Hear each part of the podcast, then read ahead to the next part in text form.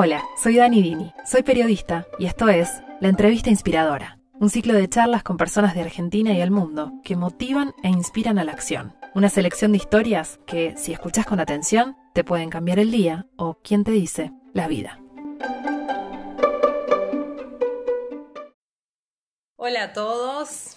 Hoy en esta nueva edición de la entrevista inspiradora tenemos entrevistado internacional eh, y con una historia de vida que creo que es de las más conmovedoras, emocionantes y profundas que me han tocado registrar desde este ciclo y desde mi carrera como periodista, les diría, eh, de todas. Así que estoy, me late fuerte el corazón porque estoy muy emocionada por, por poder tener esta oportunidad, porque siento que un poco que todos los caminos de, de ser periodista me, me han traído a poder conocer a gente maravillosa y una de esas personas es el entrevistado de hoy, que es Usman Umar.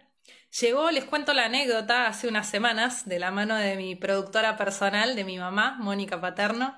Ella es una gran buscadora de historias y escritora de historias también. Y, me compartió, eh, muy conmovida en una charla que tuvimos hace unas semanas, la historia de, de Usman. Y me dice, tenés que ver esta charla. Es una charla que él dio hace, hace unos cuantos meses para aprender juntos el ciclo del BBVA eh, del Banco Francés. Quedé conmovida y lo primero que hice fue escribirle, conseguir su libro, que ya vamos a charlar de, esto hoy, y escribirle. Y él respondió y accedió a hacer esta entrevista, a, atravesar un poco el mundo eh, y a llegar con su voz acá a Argentina para contarnos su historia. Se las adelanté en, un posteo hace poquito, el domingo ayer. Eh, y les conté que Usman eh, es migrante y emprendedor social, de migrante a emprendedor social, así se define en su biografía. Él nació en Ghana eh, y atravesó una historia terrible, un infierno para llegar a un paraíso, a lo que él consideraba un paraíso y que muchas personas también piensan que es así, eh, y que ha sido lo, que, lo que terminó transformándose en su misión de vida después de atravesar situaciones terribles eh, y a la vez de un gran aprendizaje que hoy hacen que él sea, siento yo y, creo que muchísimas personas en el mundo están de acuerdo, uno de los grandes líderes que este mundo necesita, que el mundo de hoy necesita. Eh, gracias a todos los que se están sumando, no voy a hablar más. Eh, voy a invitarlo a Usman y a escucharlo en primera persona. Es un honor para mí darle la bienvenida. Ahí vamos. A ver, a ver.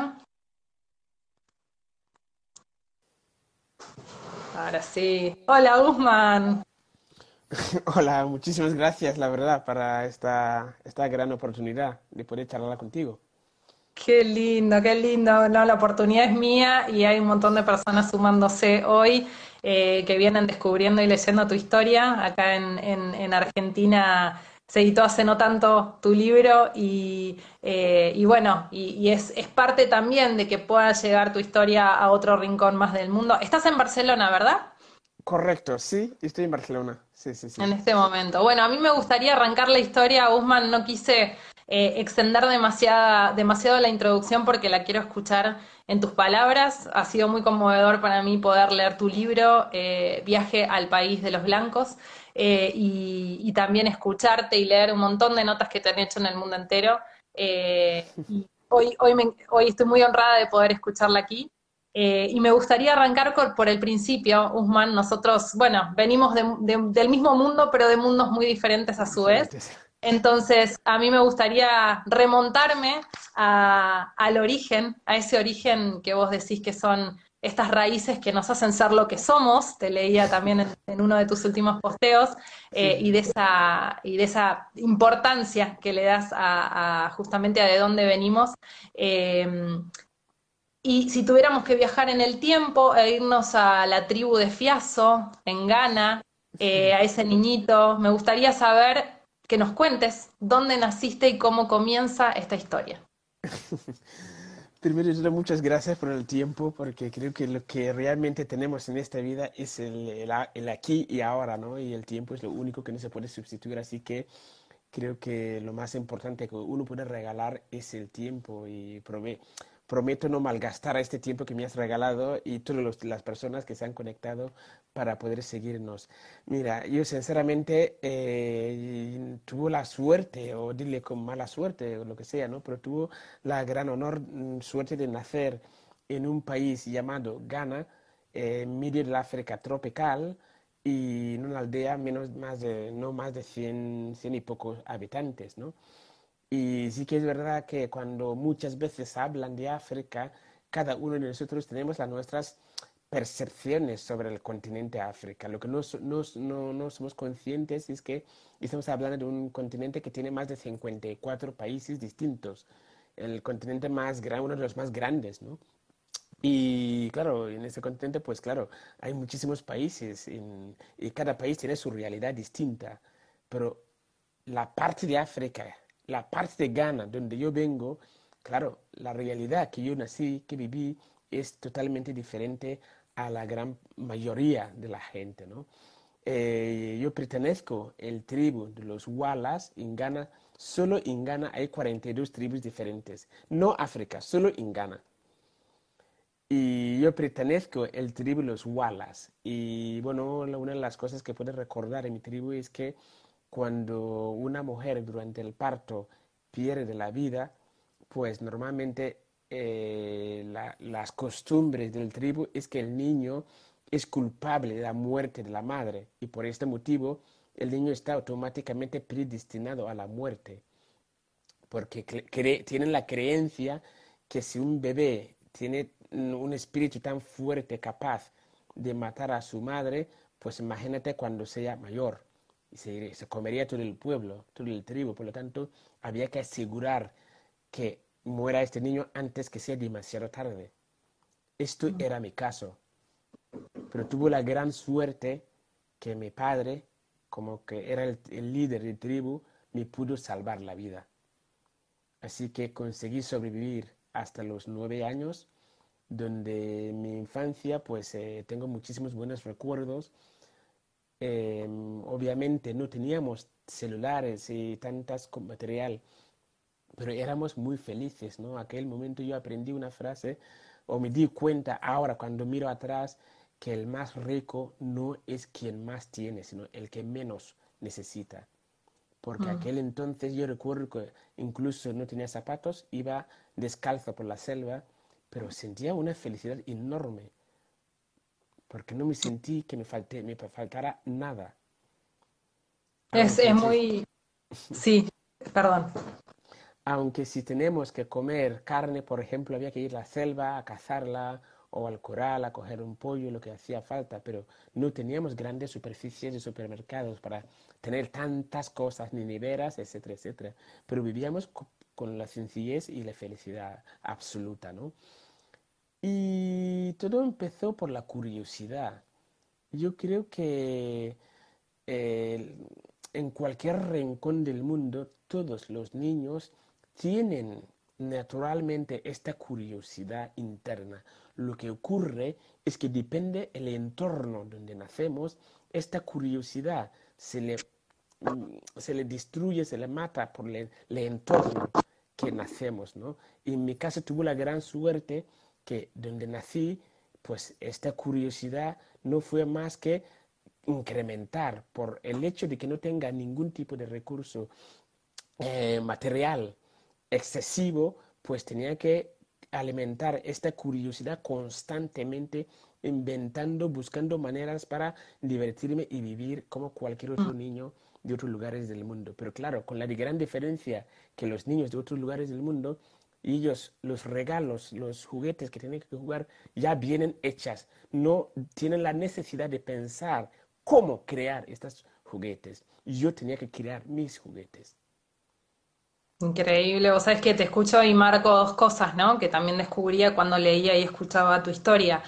Eh, la primera, este, esta eh, buena estrella con la que naciste, porque eh, una, este nacimiento y esta historia de la muerte de tu mamá en el parto y de tu papá chamán y de poder eh, sobrevivir a, esa primera muerte que no fue, eh, marca la sucesión de un montón de cosas, de un destino quizá marcado justamente por esa buena estrella, eh, y ahora vamos a ir a, lo que, a cómo continúa la, gran historia de Usman. Eh, y por otro lado, la curiosidad, porque mi primera pregunta tenía que ver con situarnos en el tiempo y en donde vos naciste y en esa alegría de niño, y cómo la curiosidad disparó el, el, el moverte, porque en definitiva eh, fue así, es un poco como vemos acá en, la tapa de tu libro, el ver un avión el que, el que disparó salir hacia lo desconocido. Era, era feliz en el lugar en el que vivías, eso es, es no, es salir por, por necesidad, sino por algo mayor. Bien, eh, la verdad es que yo mientras jugaba en la plaza con mis juguetes que fabricaba con mis propios recursos, pues claro, yo no entendía por qué era capaz de volar aquel aparato, aquel avión por los cielos de mi pueblo y empecé a preguntar qué era aquel aparato, ¿no? Y llegué a entender que aquel aparato había sido fabricado por los hombres blancos. Claro, para nosotros pensábamos que el hecho de ser blanco automáticamente te destinaba a ser médico, piloto de avión, ingeniero, prácticamente un superior. Y aquel, a partir de aquel momento empecé a preguntar quién es el hombre blanco, por qué está tan capacitado a realizar todas aquellas maquinarias y nosotros no. ¿Cuál es la diferencia? Si es cierto que allí arriba van personas dentro de aquel aparato, personas blancas, solamente ponen de personas blancas, pues eso quería decir que el mundo no acaba a la frontera de mi aldea tal como había pensado. Porque cuando yo subía un árbol tenía una visión más allá. Y si, claro, imaginando que el hombre que está en, el avión tendría una visión muchísimo más amplia. De aquí la curiosidad que el mundo era mucho más grande que mi aldea. Pero ¿qué había más allá de la frontera de mi aldea? No era prácticamente analfabeto, solamente había ido dos años a la, a la escuela que estaba en otro pueblo, que estaba a 7 kilómetros de donde yo vivía. Así que el día había que caminar 14 kilómetros para ir al colegio, ¿no? A los dos años tuve que abandonar el colegio para trabajar en el campo ayudando a mis padres.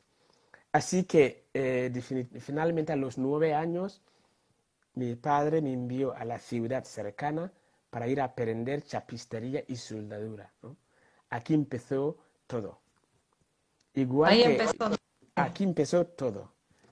Aquí empezó todo. Porque Isaac, y hay una frase que a mí me gusta mucho, porque en siglo XVII, Isaac Newton, cuando mientras sentaba en su porche, veía cómo caía una manzana de arriba abajo, empezó a preguntarse, ¿por qué la manzana no, cuando, por qué no cae al revés? Es decir, en vez de venir hacia abajo, ¿por qué no va al cielo indefinidamente? Una pregunta tan absurda como esto pero gracias a esas preguntas absurdas, pues llegó a descubrir lo que hoy se llama la fuerza de la gravedad, que es fruto de grandes y grandes inventos que hoy todos podemos disfrutar, ¿no? Usman, y gracias a la pregunta de qué hay más allá de la frontera de, mi pueblo, emprendiste un viaje, pero emprendiste un viaje eh, dolorosísimo y un viaje que vos decís que para todos los que lo inician en, en, tu país, en el continente en el que naciste, es sin retorno.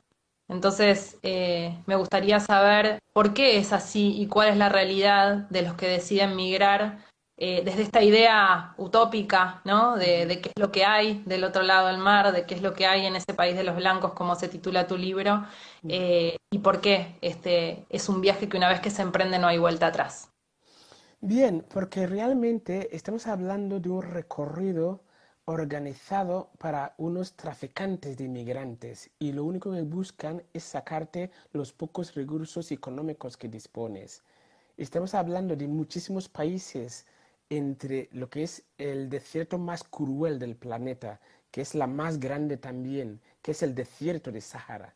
Y todos los países de alrededor no tienen, al menos donde vengo yo, es fértil, es la selva tropical.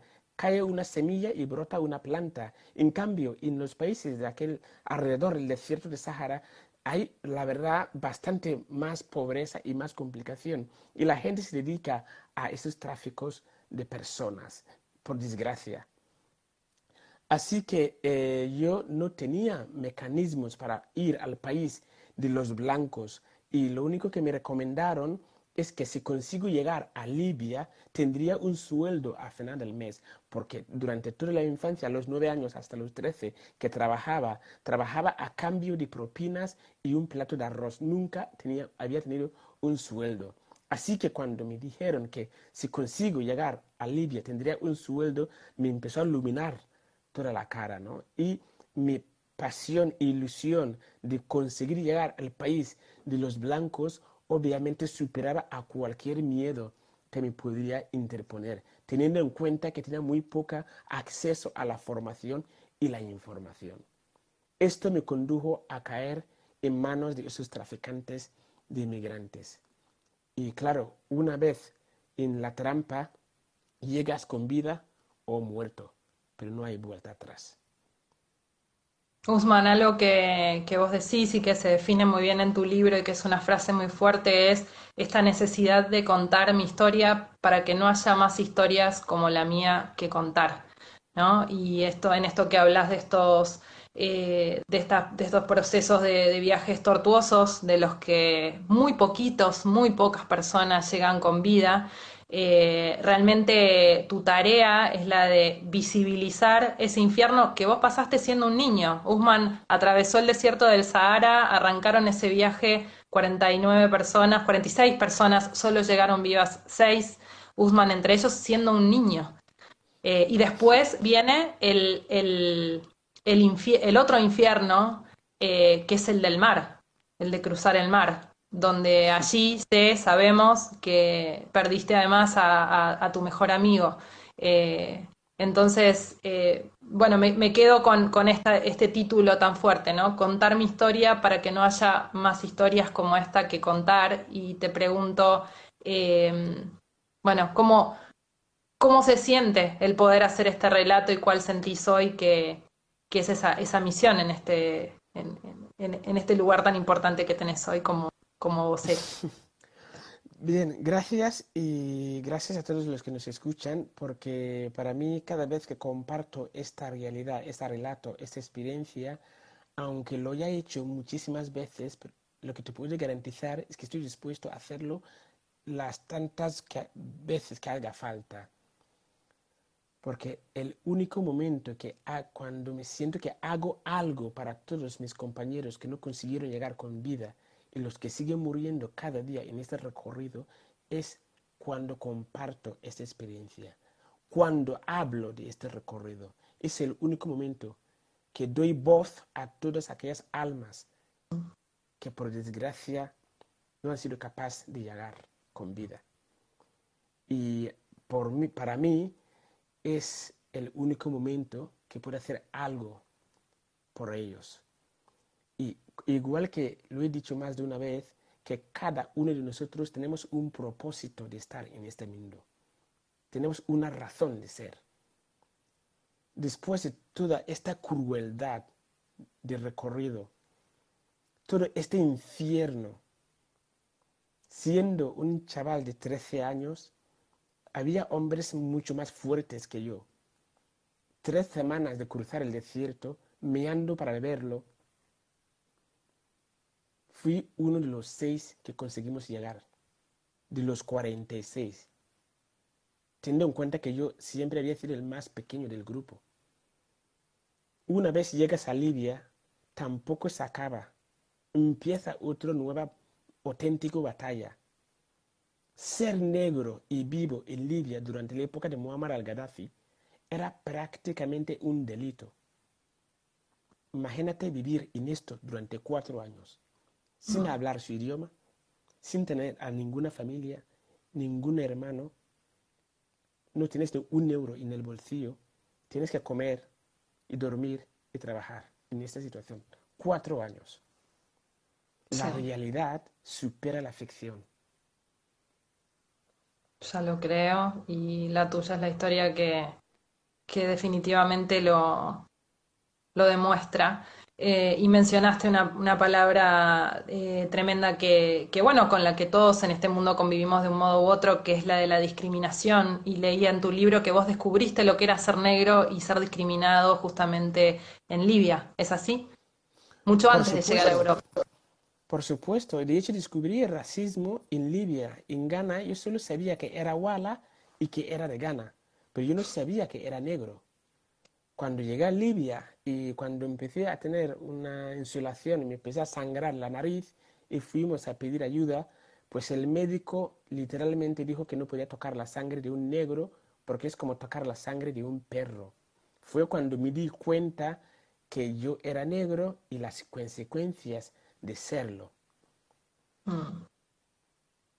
Y a partir de aquí aprendí que, bueno, que si yo era negro y tenía tanta, por el simple hecho de que el color de mi piel ya me condicionaba a tantas dificultades, pues aprender a jugar, a convivir con esto, ¿no? Y sobre todo luchar para sacar adelante, lograr mi misión, mi sueño, ¿no?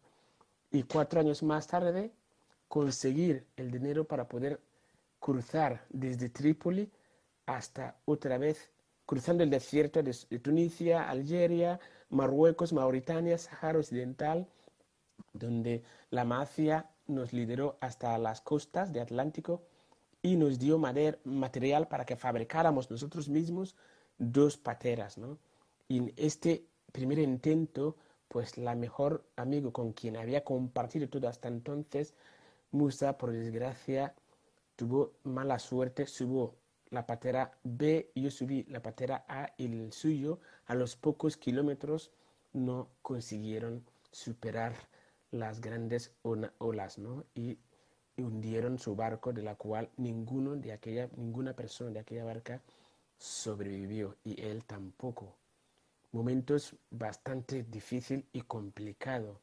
De aquí aprendí que, eh, eh, digamos, la capacidad de superar uno mismo es prácticamente una obligación. Mm. No tenía opción.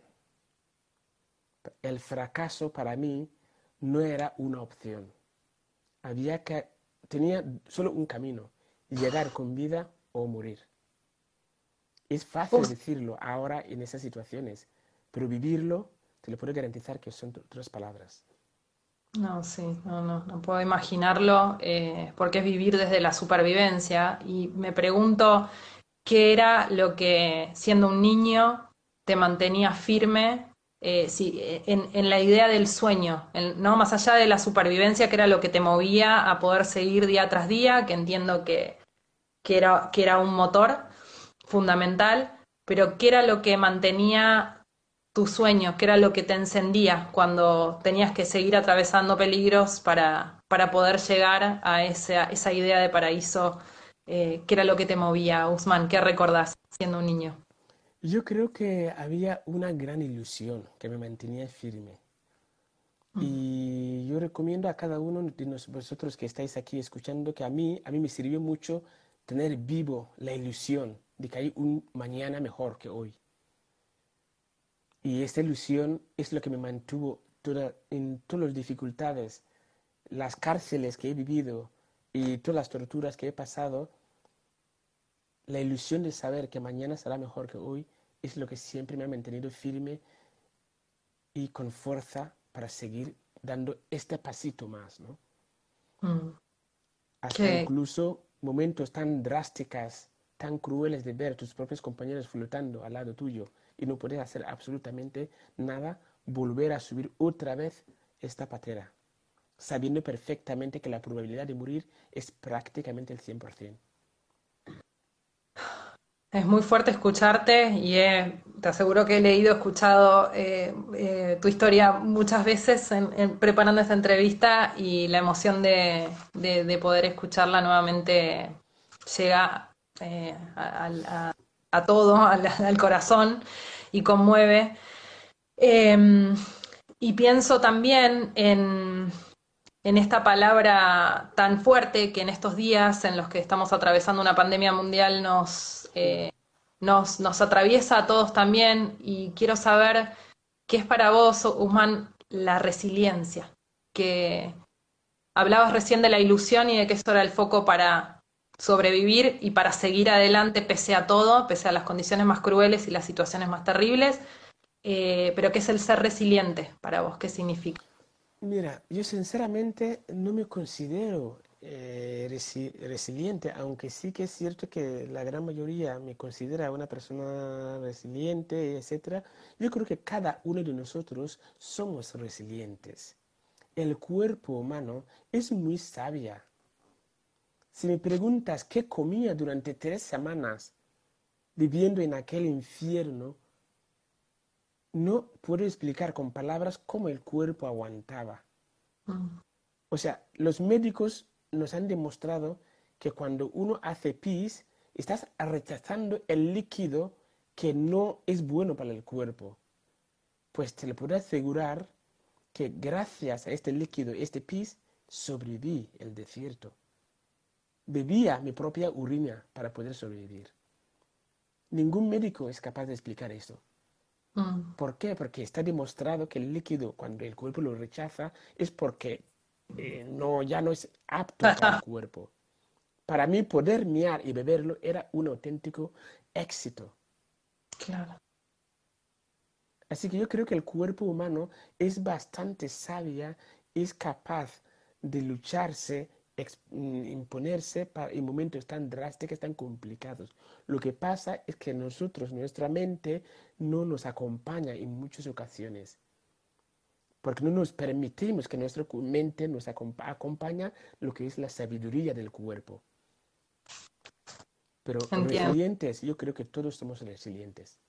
Ahí está, ese, ese es un gran mensaje el que nos estás dando porque eh, que lo digas vos realmente le pone sentido a, y, le, pone responsabilidad a la capacidad que cada uno de nosotros tiene, ¿no? Y, mm, este, y siguiendo un poco el curso de, tu maravillosa historia, eh, logras finalmente llegar y elegís ir a Barcelona por esa imagen del Barça que alguna vez habías visto siendo un niño, y llegás a Barcelona y de repente nos topamos con la idea del paraíso que no era tal.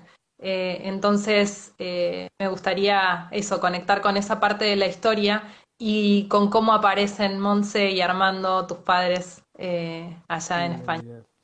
Sí, porque claro, es que por eso yo siempre digo una frase que actualmente, lo siento la gente que no comparta, no quiero reír de nadie, ni mucho menos, pero yo desde mi opinión, mi humilde opinión, pienso que el peor cáncer de la sociedad actual es las falsas expectativas, la, la desinformación.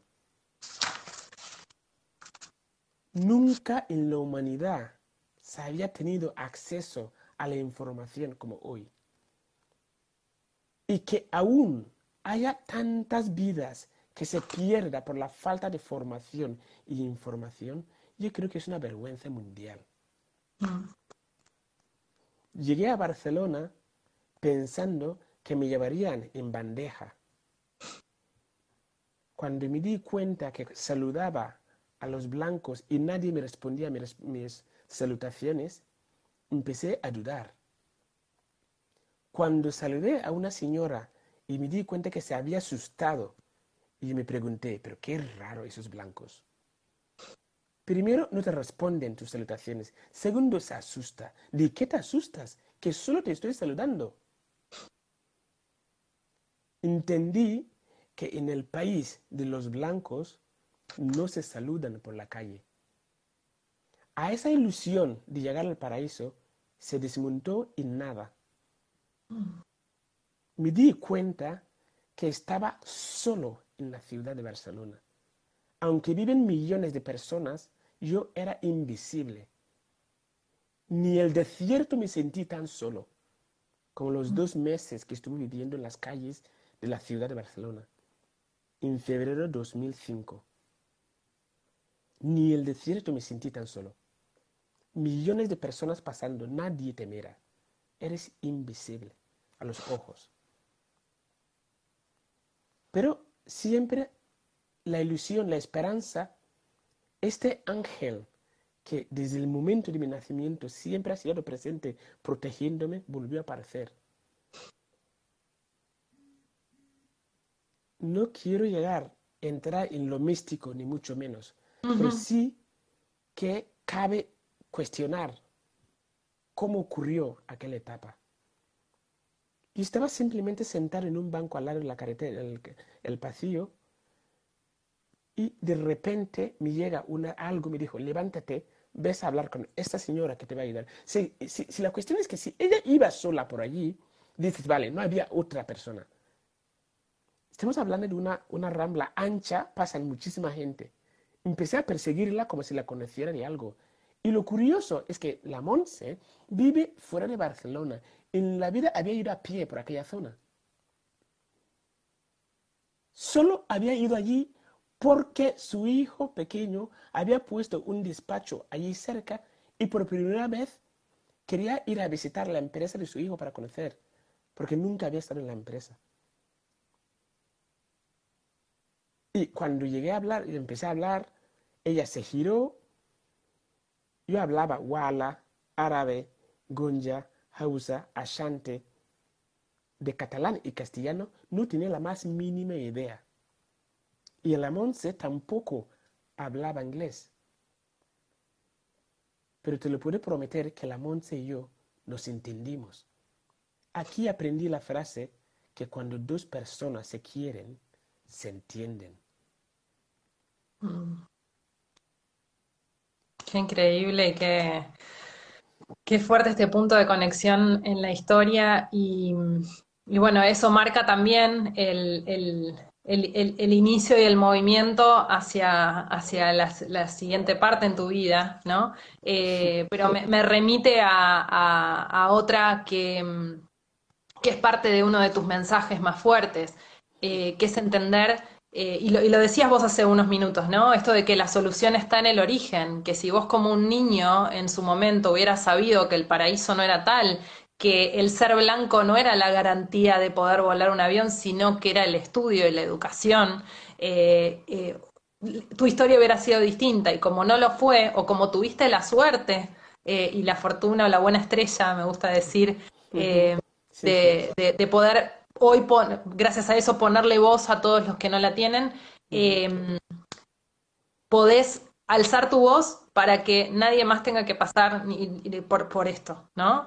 Eh, para, para, que esa verdad llegue, para que no, no esté la idea del utópico eh, frente a, a esta, este país de los blancos o esta otra historia que puede haber en, en otro mundo, que no es así. Bien, sí que es cierto que después de todo este recorrido, finalmente conseguí pues una familia, la Monse me acabó acogiendo como mi madre adoptivo y me llevaron a casa. Y la primera noche que dormí en casa de la Monse y Armando, claro, imagínate dos meses enteros comiendo de la basura de la calle. Al día siguiente estaba en una casa con calefacción, ropa limpia, comida caliente, y lo más profundo de todo es que dos personas que hacían el esfuerzo para entenderme, que me querían. Cuando la se me acompañó en mi habitación a última hora de la noche, me dio un beso en el frente, apagó la luz y salió de la habitación. El mundo entero me cayó encima. La pregunta del montón, ¿por qué yo? ¿Por qué yo? ¿Qué he hecho mal para merecer eso? ¿Por qué Zapachini murió? ¿Por qué Tola murió? ¿Por qué Musa no llegó? ¿Por qué yo? Pasé toda la noche llorando preguntándome, ¿por qué? ¿Por qué? ¿Y por qué? Hasta el día siguiente por la mañana que llegué a la conclusión que la pregunta no tiene que ser por qué, sino ¿para qué? ¿Para qué me serviría toda aquella experiencia que había adquirido durante todo este recorrido? Llegué a la conclusión que tenía que ser para dos motivos. La primera es dar voz a mis compañeros y segundo, trabajar en el origen del problema para evitar que futuras víctimas caigan en esa trampa infernal. Aquí nació esta iniciativa de NASCO Feeding Minds una ONG que fundé conjuntamente a mi propio hermano cuando yo le dije, oye, tío, que lo que yo he vivido, te lo prometo que el peor infierno insiste, no está el cielo, está aquí. El infierno está aquí en el planeta, está aquí en la tierra. Y está allí, yo lo he vivido. Y tú no vas a vender las cabras, las gallinas, para ir a caer en este infierno, no lo voy a permitir. Lo que tienes que hacer es alimentar tu mente. El auténtico paraíso está aquí en tu cabeza, está en tu casa, en tu tribu. Así que la solución de la inmigración no está en el mar, ni tampoco está en Europa. Está en las casas de cada una de aquellas personas. La solución real no está aquí, está allí. Está allí y está, está en, en, la educación y creo que vos eh, tenés un mensaje fuertísimo y has logrado eh, algo único al, al, poder movilizar y al poder concretar lo que es NASCO Feeding Minds, eh, que les cuento para, para unir esta parte de la historia y a todo este viaje al que Usman nos está llevando maravilloso que él aprendió inglés, catalán, español, lo te estamos escuchando, hablas perfecto español, eh, estudió, estudió en la universidad, tiene 12 mm, eh, licenciaturas, tiene una maestría en cooperación internacional por una de las escuelas de negocios más importantes del mundo, eh, lo hizo trabajando, trabajando, arreglando bicicletas y costeándose sus estudios y, y, saliendo adelante por sus propios medios y por supuesto, bueno, con, con el soporte este eh, inmenso y hermoso de, de, la de su familia adoptiva allá en España. Eh, y, eh, crear esta ONG, que entiendo que fue en el 2012, digo bien, Juan. Correcto, sí, sí, sí. Que tiene sede en, en Barcelona y en Ghana, busca justamente llegar a, a, los niños a través de la educación y algo que me interesa poner en, en, eh, sobre la mesa en este momento y que creo que es un gran mensaje tuyo, Usman, y, totalmente eh, necesario en estos días, es que rompe el paradigma de la ayuda humanitaria, en esto que vos lo decís una y otra vez, que es no nos den eh, arroz, no nos den alimento, dennos educación. Si yo te lleno la panza de arroz hoy, eso sirve para hoy. Si te alimento la mente, sirve para más de 100 años. Entonces me gustaría poder charlar con vos de este, este cambio de paradigma que vos eh, llevas adelante desde, desde NASCO Feeding Minds. Muchísimas gracias por esta auténtica oportunidad, la verdad. Es un tema que me encanta hablarlo porque creo que hay que hacer el esfuerzo para que este mensaje llegue lo más lejos posible. No podemos seguir eh, buscando soluciones diferentes haciendo exactamente lo mismo. Hace más de 100 años que la ayuda humanitaria dedica a enviar toneladas de arroz, billones y billones de dólares destinados a ayuda humanitaria y por desgracia muy poca cosa se ha conseguido. No se ha cambiado nada. ¿Por qué? Porque la caridad no va a cambiar a la África. Al menos a la África que yo conozco, la caridad no lo va a cambiar. Te lo puedo garantizar que en mi aldea cae una semilla y brota una planta aún no entiendo por qué me tienen que enviar toneladas de arroz a África, a Ghana. Alguien puede pensar, pero hay sitios que la gente se muere de hambre. El África es tres veces más grande que Europa. Es obvio que en otras partes del, del continente hayan problemas. Igual que Europa, Alemania no es lo mismo comparado con España. Suiza es diferente que Italia. Pues lo mismo ocurre la parte que yo vengo, te lo puedo garantizar que mi aldea, por ejemplo, nunca había dormido sin haber comido. Quizá en épocas de mangos comía mango para desayunar, mango para comer y mango para cenar, pero te lo puedo garantizar que comía mangos. Mm. Así que la ayuda humanitaria tiene que cambiar la estrategia. Según un estudio llevado a cabo a la ONU, de los últimos 50 años, África hoy es más pobre que hace 50 años. ¿Por qué? Porque había que respetar cuatro principios básicos de la ayuda humanitaria. La primera es el respeto. Cuando hablo de respeto, no quiero decir hacer ver que respetas al otro. No, no. Respeto de verdad. El segundo principio es la capacidad de escucha ¿Cómo te voy a ayudar si no te escucho? No sabes quién eres. ¿Cómo te voy a ayudar yo? La capacidad de escucha, eso es el segundo principio. El tercero es con toda la humildad preguntar. Ya puedes tener los títulos universitarios más potentes del planeta. Pregunta, por favor. Y como mucho, el cuarto principio es acción. Pero ¿cuántas eh, organizaciones humanitarias llegan al África imponiendo?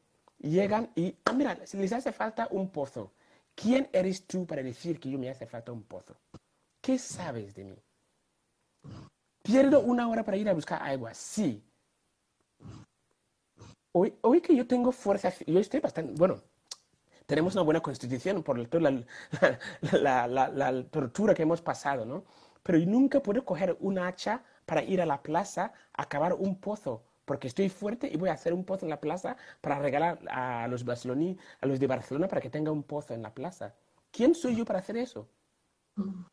Pues de la misma manera que yo tengo derecho para ir a un parque al lado para ir a hacer un pozo para los españoles o catalanes, aunque yo soy buena persona, pues con, la, con las buenas intenciones también faltaron lo que es el camino al infierno.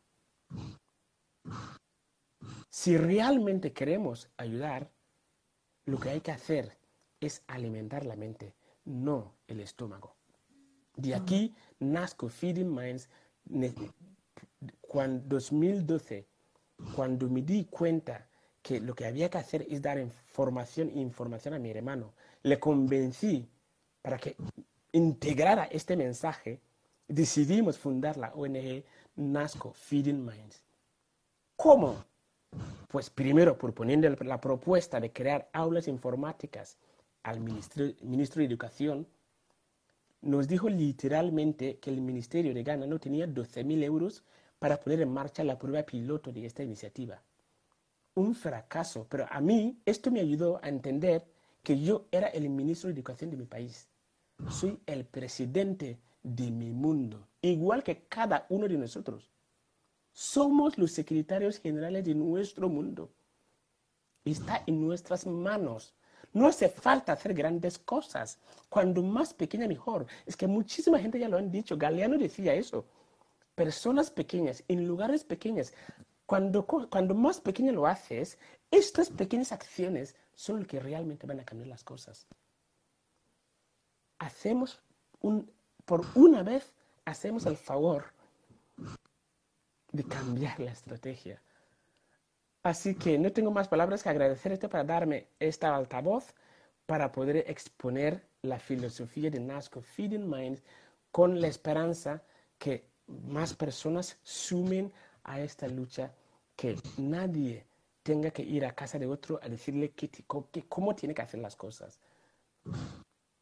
No, es maravilloso escucharte y Usman, hace unos días eh, compartí eh, justamente esta frase que vos citás de Galeano eh, en tu charla, mucha gente pequeña en lugares pequeños, haciendo cosas pequeñas, puede cambiar el mundo. Y creo que escucharte y todo lo que has logrado en tu largo camino hasta llegar a este, a este lugar y a esta a este, este, este lugar de, de, liderar y de ponerle voz a miles que ya no la tienen, a millones que ya no la tienen, eh, es parte, es parte inmensa de cambiar el mundo, pero también desde tu mensaje nos tocas a todos y, y, nos, y nos pones en este lugar de responsabilidad que realmente todos podemos hacerlo.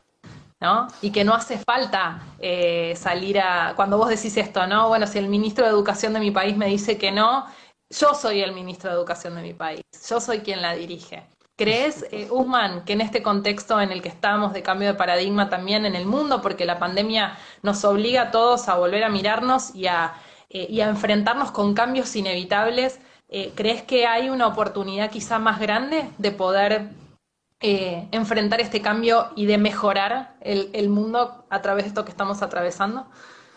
Sí, totalmente. Yo creo que es un gran, es una gran, un gran regalo lo que estamos viviendo. Lo, siento mucho las personas que han perdido a familiares eh, debido a esta pandemia, pero yo creo que es una oportunidad para la humanidad. Fíjense que eh, durante muchísimos años de la historia de la humanidad, pues hemos tenido grandes personas, grandes mujeres y hombres que han aportado muchísimo. Como si miramos en la parte del arte, por ejemplo, muchísimos mm, artistas nos han dejado magníficas obras eh, y construcciones. Y luego aparecieron el Charles Darwin, eh, apareció pues Isaac Newton, Einstein, etcétera, etcétera, que nos demostraron que, bueno, que con la tecnología podemos eh, pues llegar a mejorar muchísimo nuestra, eh, como, conseguir una comodidad muchísimo más amplia, ¿no? Pero ¿qué ocurrió de la definición que Charles Darwin, el, el padre de la evolución, nos ha dejado? el concepto de la lucha de la supervivencia. Pero claro, lo que ha ocurrido es que se ha malinterpretado lo que Charles Darwin nos dijo. Mm. Yo no estoy aquí para criticar ninguna iniciativa, ningún pensamiento concreta, ni mucho menos. Pero sí que es cierto que el capitalismo, el hecho de abrazar tanto la lucha de supervivencia como si una, una, una batalla entre nosotros mismos, esta pandemia nos demuestra que es insostenible. Cuando todos éramos niños, tenemos brazos más cortos, orejas más pequeñas y nuestras células, ¿qué hacían? Multiplican para que poco a poco nos vamos creciendo. Y mi dedo no era así de grande, era más pequeña y ahora va creciendo. Cuando las células multiplicaban, multiplicaban para que tú sigas creciendo. ¿Hasta cuándo? Pues hasta los 18 años. Cuando uno tiene 18 años y sus células siguen multiplicando, le llaman cáncer. No hace falta ser médico para entenderlo. Eso quiere decir que indefinidamente no podemos seguir creciendo. La naturaleza es muy sabia nos lo ha demostrado en cada rincón. Si somos capaces de parar a reflexionar, a mirar nuestro entorno, la naturaleza es un gran sabio. Si no, eh, yo estaría, tocaría el cielo. Creceríamos indefinidamente hasta el cielo. Pero si no, es por algo será. Eso está demostrando que la forma que hemos mm, estructurado el sistema, el capitalismo, de que si una empresa no crece, no eh, está perdiendo, esto es insostenible. Mm. Hay que crecer hacia, hacia aquí, pero no podemos crecer arriba indefinidamente. Esto es un cáncer y por desgracia, esta pandemia nos ha mm, rebajado para repensar las cosas, cuestionar muchísimas otras cosas. Tanto si queremos como si no, esto es un cambio de paradigma.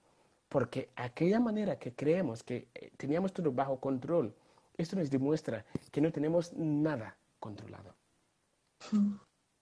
Es cierto, es cierto y es muy fuerte esto, ¿no? Poder ponerlo en conversación con vos y, y entender que, que, sí, que el mundo es incierto, ya lo era antes de esto, eh, esto esta situación nos, nos, enfrenta con esa misma naturaleza, eh, pero a la vez, eh, vuelvo a, a, la frase que citas de Galeano, ¿no? A la vez el cambio está en nosotros mismos y en, eso, en ese pequeño granito de arena que es el que hace que, que podamos salvar el mundo desde lo que a cada uno le toca hacer, ¿no? y y bueno, creo que voces como la tuya le ponen mucha esperanza, Guzmán, al momento en el que estamos, a lo que vivimos, a, abrirnos los ojos a otras realidades, a entender que existen, que no están tan lejanas. Acá en Argentina, y vos también lo has citado mucho en muchas notas eh, que has dado, y bueno, viviendo en España estamos muy conectados, ¿no? Eh, a la realidad de la migración, que el, migrar ha sido parte de lo que nos ha hecho sobrevivir como seres humanos desde tiempos inmemoriales. ¿No? que también es parte el, respeto por eso y que te he escuchado decirlo también, que el migrar es un derecho. Eh, y el poder, eh, el poder comprender al, otro, al ser humano, desde, desde ese lugar, desde esa empatía. Creo, yo soy una firme creyente que, que en esto hay una, una gran posibilidad y poder escuchar historias como la tuya y voces de líderes como, la, como, como, es, como sos vos, eh, le ponen mucha esperanza a este mundo que se viene y a este mundo que, que nos toca habitar. Eh, yo no, no, quiero dejar de mencionar para todos los que nos están mirando, que veo que hay mucha gente muy atenta, que este es el libro de Guzmán. Tuve la suerte también de poder hablar con su editora, con Flor Cambariere, hace un ratito. Eh, es un maravilloso libro que todos deberíamos leer, al igual que escuchar a, a Guzmán en sus charlas y bueno, ojalá esta entrevista ahí sume a, a poder encontrarte.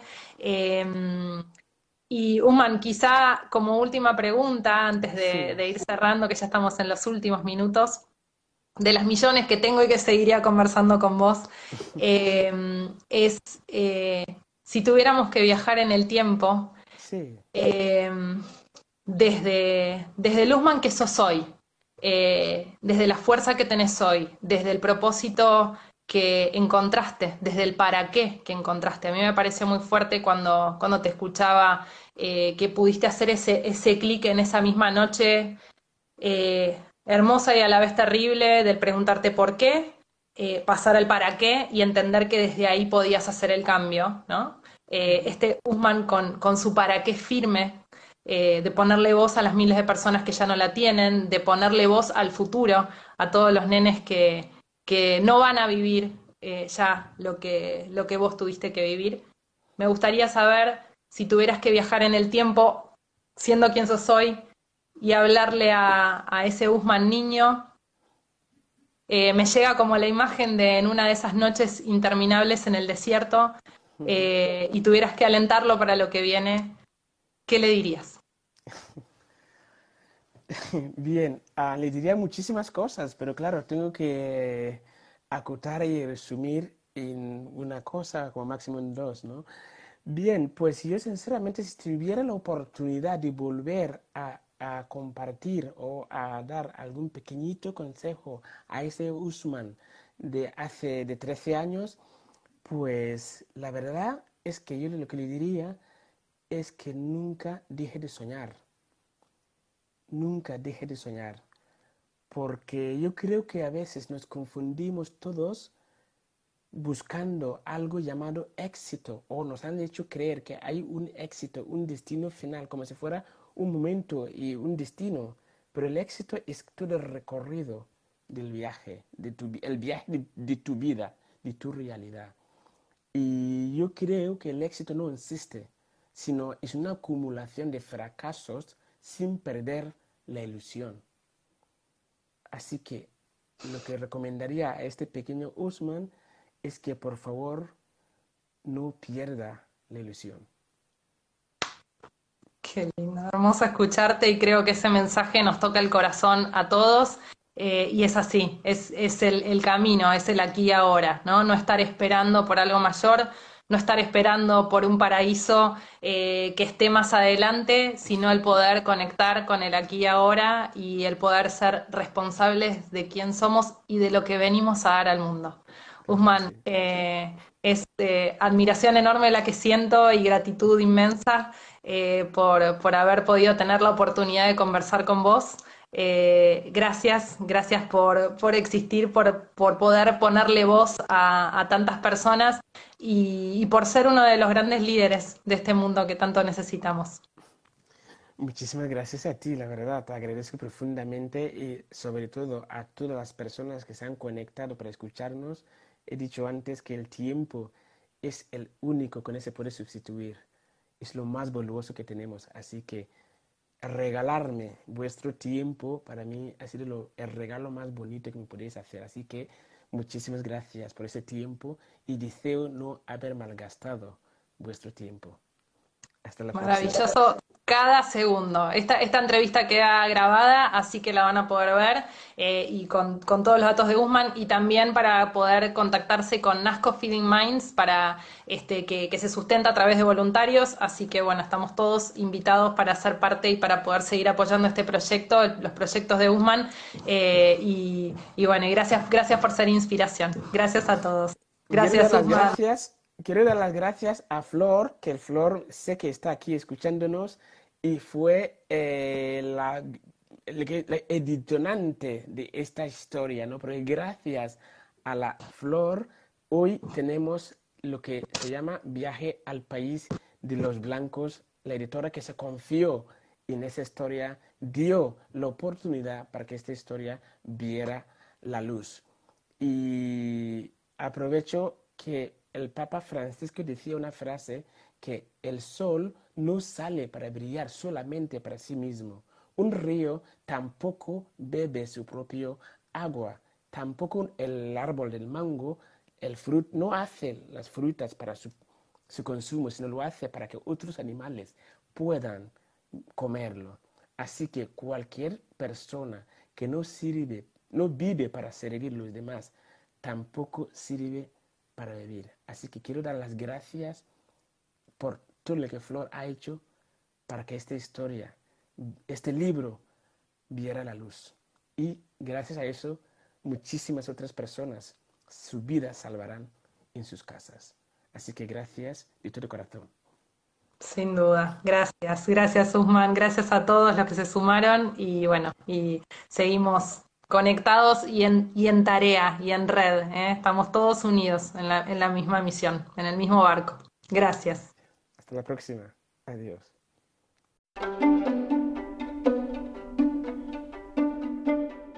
Este fue un nuevo episodio de La Entrevista Inspiradora. Mi nombre es Dani Dini y será hasta la próxima historia.